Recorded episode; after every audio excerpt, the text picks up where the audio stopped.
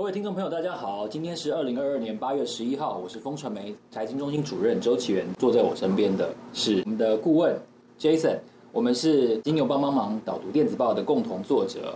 今天这集节目一样要帮大家来导读一下最近这一个礼拜《华尔街日报》的重点要闻。其中包括了六月美股大跌，小股民却反增二十万人这个超诡异的现象。另外呢，美国通过了晶片法案，提供七百七十亿元总额的补助，它有可能会打水漂吗？还有外媒如何剖析中国军演的真正目的呢？还有台湾天然气的供给的消费的问题，以及如何正面看待变老这件事，这几个重点议题。当然了，佩洛西访台之后呢，台湾这个。关键字就不断的在外媒的版面当中出现，所以首先呢，我们先来聊聊这一次引发再次台海危机的中国军演的一个细节是什么？让我们欢迎 Jason 哥，Hello，嗨，大家好，我是 Jason。我们今天又出现了，我们再次的继上个礼拜之后呢，我们又要再来谈一下外媒怎么样看待中国可能的侵台剧本这件事情。对，因为这个老奶奶实在这两周实在太红了哈，那一个礼拜之后好像就比较没有出现。呃，对对对对对，其实其实经过台湾之后，其实就已经版面变少了。那我们这个刚刚奇缘有说，我们今天要跟大家分享，第一个就是这个三个小时的军演。为什么三个小时？其实打飞弹的时间呢？吼，他打飞弹大概打了三个小时就结束了。其实美国已经觉得这个未来的剧本呢，中国青台剧本已经会改善了。改变了哈，那他们认为说中国可能不会透过战争来达到目的。然后这个说的人是谁呢？老实讲，会选这个文章的很重要的原因，是因为这个消息来源是兰德公司。大家如果听过这个兰德公司的话，可能会有印象，在电影里面听到的哦。因为兰德其实是 CIA 的外围公司哦，他的这个研究员说，这个中国可能不想透过战争来达到目的。老实讲，后来的这个很多中外的这个啊新闻报道。都跟着这逻辑一直在讲，他认为说这个呃中国可能用这个不会引发直接冲突的方式来展现武力，然后他们叫做这个新的战略呢叫做灰色地带哦，以后这个灰色地带可能会变成。这个啊关键词，大家来描述这个台韩两个对峙的这个状况。我觉得这个呃这篇报道呢，其实虽然它不是很长，不过老实讲，它被引用的次数还真的蛮多的。特别是这个我们现在看到海峡中线模糊化这个事情，其实也是这个兰德把这个议题提出来的。所以我觉得呃大家在看这则这个新闻的时候，特别特别必须要关注这个消息来源。那消息来源既然是 CIA 的外围公司，大家就应该要这个更关注。那大家知道 CIA 最近最战功彪炳、预测最正确的是什么？就是俄乌战争。哦，他一个月前就跟大家说，这个俄国、俄俄罗斯会侵入这个乌克兰。可是乌克兰好像。这个国民都不会没有上心哦，所以这个如果说大家以后听到兰德公司的话，一定要竖起耳朵，这个好好听听他们在讲什么哦，这个是很重要的。好，那另外一则关于国际之间重点的议题哦，跟台海也有关系哦，就是台湾的天然气的库存，LNG 的库存，实际上呢大概只有八天，但是好像这个八天这个数字这个存量会成为台湾在。防御上面，或者说在整个地缘政治的争端上面，会成为一个弱点，是吗？真的，真的，这个《华尔街日报》是说八天啦，哦，那可是我们的经济部是说十到十一天，我们的安全存量，不管是八天或十到十一天，老实讲，这看到这个数字哦，这个我不知道岐原会不会觉得很错啊？好像没有差很多了，这个都很恐怖的数字哈，万一这个有一个台风啊，风吹。这个日晒，呃，有一个天然灾害的话，其实对于台湾的天然气供应就会有非常大的这个伤害。大家知道，天然气是台湾现在快一半的电力的来源，然后我们都是烧天然气。那为什么台湾这么短呢？其实哈，小弟哈。而去做一下功课了哈，这个台湾现在天然气接收站其实短缺，是因为我是造成我们这个库存天数这么短的很重要原因。我们现在就只有三座这个天然气接收站，两个在永安，台南永安，一个在台中。所以大家知道去年十二月我们公投的时候，那个三阶很重要，就是这样哈。那个三阶如果没有没有这个建好的话，其实我们的库存还在这个八天到十天的距离。不过我看到这个这个能源局的这个报告哈，如果说我们这个啊一切照计划的话，二零二七年，老实讲，我们的安全库存的天数可以到十四天。好，对，那那曾经呢，在二零一七年十月十九号的时候，老实讲，我们经过一个大家可能都不知道的 LNG，就是。天然气的危机，老实讲，那时候因为海象不佳，特别是台中港，然后影响天数影响四天，造成我们天然气存量不足哈。这个，然后大潭电厂两座机机组这个被迫降载，其实我们都不知道哈。那时候因为老实讲，十月十九号已经过了用电尖峰时期，所以呢，老实说，这个天然气确实是台湾整个这个能源安全的软肋啦。我觉得这个，可是我们现在老实讲，也没有很好的 solution 来做这件事情。那《华尔街日报》里面有讲说，哎，其实我们的粮食是够的，我们的这个呃石油的这库存也有一百三十八天，其实这两个都够。那最最最。这个弱点呢，就是液化天然气。大家知道，液化天然气其实要经过冷冻，然后到这边我们要高压、高压冷冻，其实建一个这个储存槽也不容易。那现在 LNG 既然是台湾最最重要的这个电力来源的命脉，老实讲，这个确实是需要大家关注的啦。不过短时间事事实上也没有什么这个好的 solution 来解决。不过这个重点来了，不过如果说。这个中国真的把台海封起来，LNG 船，也就是液化天然气船不能过的话，老实讲，倒霉的不是只有台湾而已啦。这个韩国跟日本也很惨啊。中国自己依赖液化天然气也越来越多，特别是它从澳洲进来，一定会经过台湾海峡，不然就是绕台湾东部。就不管是两个航道，这个如果说这个台海有事的话，其实整个东亚的液化天然气的供应都会都会。受损伤了，所以说我觉得也不是只有台湾的问题。所以老实讲，我们虽然没有办法解决液化天然气的这个库存的问题，不过呢，如果这事情搞大的话，哦，这个倒霉的不只是台湾，哎，这把这个这个液化天然气的问题国际化，也许就是我们短期可以做的这个战略之一啦。好，其实我们并不是一个专门讲政治的 节目，我们要谈一下一些生活上，我觉得。帮助我们活得更更能够在这个后疫情的时代，能够更适应这个世界变局的一件一件大事。所以变老这件事情，可以让你的健康健康人生多活七年半。这听起来好像不太能理解，对不对？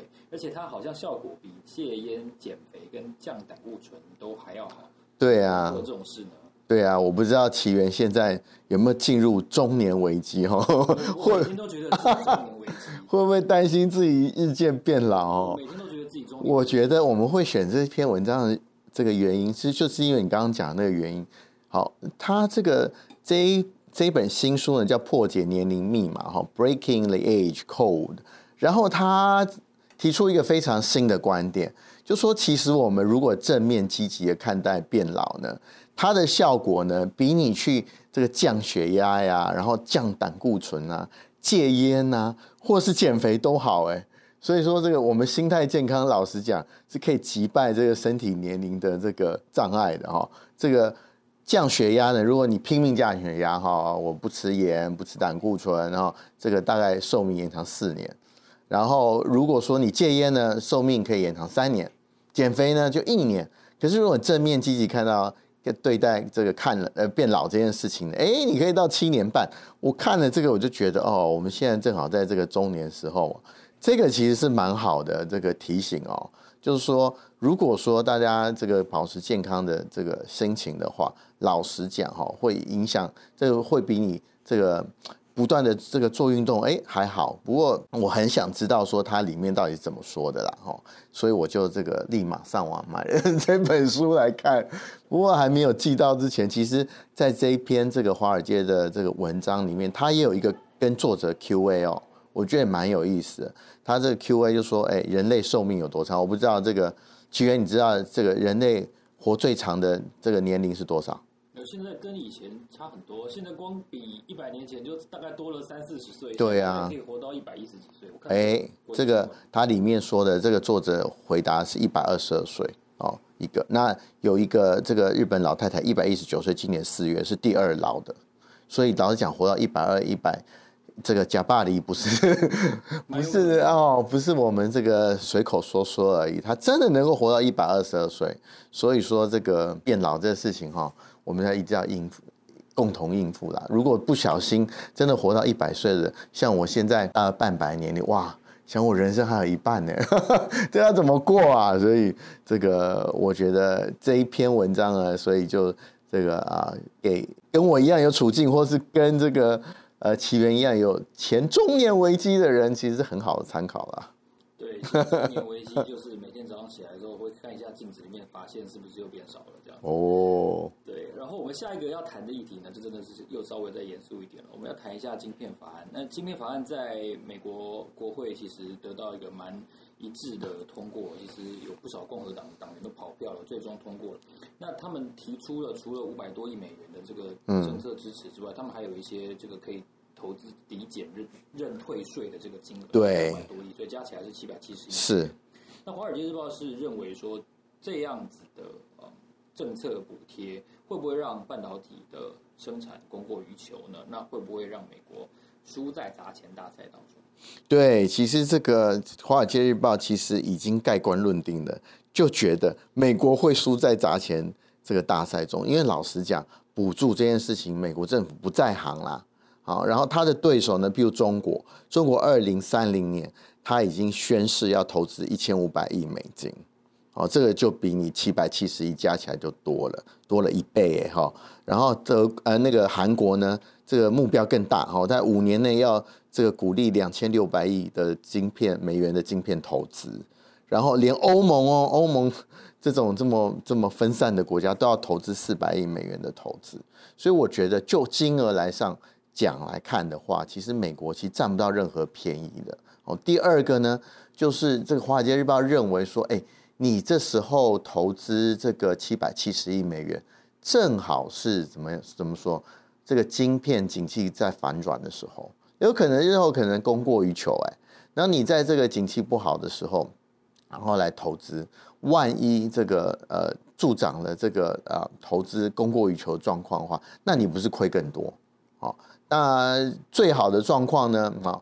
这个文章里面有提过比较好的状况了，最好的状况是说，哎，你建好的时候正好景气反转了。如果这样子是最好的剧本呢？二零二五年，大家觉得说这这一这一波景气，因为老实讲库存真的蛮多的哈，这个啊可能到二零二四、二零二五都消化不完。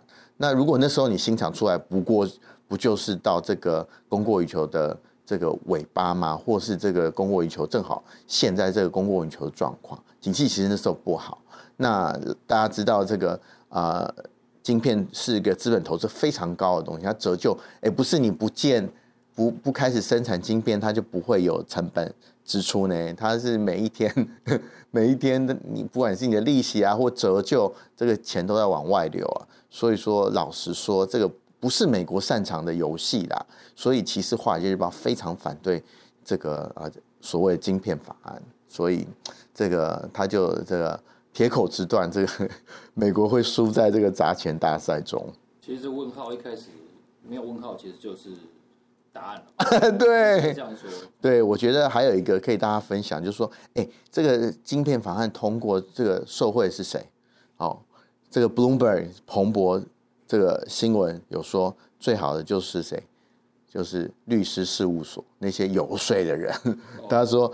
有有三三大这个电子厂商在这个经费方案花了非常多钱，一个是三星啊，一个是高通，一个是美光，这个三个公司其实砸了蛮多钱在游说晶片法案通过这件事情，这也是蛮蛮有趣的哦，这个也值得大家注意了哈。其实这个晶片法案后面呢，其实都有游说团体跟公司在后面推波助澜，否则晶片法案怎么会过啊？那当然是这些得意的公司是出力最大的。这个力量这样，嗯，而且补助本来也就是要写一些那种政府的文件，就是啊，律师的帮忙，没错啊，律师最赚的，真的。那接下来我们要做一个广告的时间呢，八月二十三号礼拜二晚上的八点钟到九点钟呢，是我们订阅会员每月一次的专属线上的直播活动。我们这一次的主题呢，也是要来解密一下中芯国际跟台积电的半导体之争。我们这次其实看到了在七纳米的制程哦，美方有一些研究机构发现中芯国际或量产，那震惊了很多的业界的人士跟投资人。针对这个议题呢，我们邀请了许建仲许博士要来和我们对谈一下，分析半导体产业幕后以及未来整个。电子科技市场的前景到底是如何？会不会真的哦大崩坏，供过于求，马上就在眼前？嗯、这个议题，欢迎听众朋友订阅成为我们的 VVIP 会员，一同参与分享。我们每个月呢都会固定的举办会员专属的活动，欢迎大家来参加。接下来呢，我们要来分享一下这一次的深度导读的重点呢，就是小散户又再度勇敢进场了。美股在六月份的血腥大跌之后呢，为什么小散户的人数却反向增加了二十万呢？这次会不会再被割韭菜呢？这个应该是大家很关心的新闻。我看到这新闻，老实讲，我也吓一跳。根据这个线上券商啊易翠大家知道易翠嘛？哈，很多人美股开户，其实如果你直接开户，不会透过不会透过付委托的话，其实易翠是蛮受华人喜欢的这个。啊，投资平台的，可是它到六月底为止呢，小散户的数量，哎，这个我不知道奇缘，可不可以猜一下，这个增加了多少？二十万呢？哈，从三月底的七百六十万增加到七百八十万，是怎样？他说的是自然人嘛，对不对？不是自然人，因为 E-Trade 很少。机构投资人啦，大部分都是自然人，所以 E-Trade 其实蛮有指标性的哈，或者是像 First Trade 啊这些公司，其实都蛮有指标性，因为他们都是服务散户为主。我看到这个哇，就是呃三月底七百六十万，然后六月底七百八十万，美国的小散户真的很勇敢。他们也是来存股。嗯，真的，而且说这个，呃，四月到六月，大家知道美国开美股开始修正嘛。虽然散户净买的这个净买入的额度一直降低，可是呢，哎，它现在水准还是超过疫情前的水准。所以老实讲，这一波老实讲，虽然美股修正了大概二十 percent 左右，其实赚钱的人还是有，然后尝到甜头人还是不少。其实，在这这篇文章里面，就访问到一个小股民。他叫 Dave，哦，Dave 他其实新婚而已。然后呢，他本来要跟他老婆去这个度蜜月的，可是呢，哎，看到美股开始反弹了，他就取消了休假。然后既然也把这个房屋修缮来新婚嘛，这个做做装潢是是必要的嘛，可哎，他也把钱省下来投入股市。可是下一句我就觉得蛮差的，他说：“哎、欸，就算我赔了一点五万美元，一点五万美元现在应该四十五万，快到五十万台币了。”他说他又不会死哦。这个 台湾台湾的这个散户啊，好像就没有那么那么勇敢进场。不知道奇源有没有观察到？哎、欸，你周边人现在有有勇敢进场吗？像美国这种勇敢啊？你知道吗？结婚之前预计都买好。对对对对，为了要录这一集呢，我就特别。这个做了功课，去查一下我们台湾散户的状况怎么样？哦，台湾散户就没有美国这么勇敢了，真的。然后，因为我们这个以六月份这个呃政府的统计呢，其实本国自然人在台股的比重下降到五十六个 percent 了啊，是这个前年四月，前年四月到现在大概已经二十几个月以来的新低了啊，哦，显示散户真的在。这个啊，参与市场的这个比例正在降低。大家知道去年此时是多少吗？去年此时台股正热呢，超过大概七十二个 percent，七十二掉到五十六。而且我们台湾是比较小心谨慎。哎，我们对飞弹不怕呢，可是我们对这个空头还蛮怕的。小股民，然后这个另外一个很重要的指标呢，这个啊，就是我们存款呃证券这个划拨。呃，存款的余额，大家知道，你就要去买股票之前，你会拨一笔钱嘛，到你的股票户头里面去，在你的证券户里面去，这个其实是很重要的指标。那这个是台湾很重要的散户动向的指标。可是这个指标呢，其实诶，在台湾来看也是一直在往下递减哦。特别是四月，它减了快一千亿台币哦哦，这个我觉得蛮深的哈。在六月又台股又下往下崩。其实，然后这个呃，在六月这个这个呃证券户头的金额呢，又掉了快四百亿。所以老实说，台湾的散户真的是比较小心，比美国小心多了。这个从这个啊，去年此时的七十 percent 掉到五十六 percent，我觉得这个是台湾人这个还蛮小心的地方。那我的身旁的朋友呢，确实是最近在谈论股票的也比较少了。我的朋友呢，去办那个这个啊股市学习营呢，老实讲，现在的报名的 盛况呢，跟去年真的不能相比。这个啊，所以去年办。去年办，哎，去年办他们赚很多钱，好不好？那可是第二届，去年对，今年办就比较不行。老实说，我们现在也是收到很多这个呃股友社的，哈，大家我相信大家也收到股友社。不过呢，这个我不知道大家反应是会把它删掉呢，还是真的会去报？因为我的反应都是删掉，因为我觉得现在老实说，虽然有国安基金进场哦，不过我自己觉得应不应该进场，或是我的。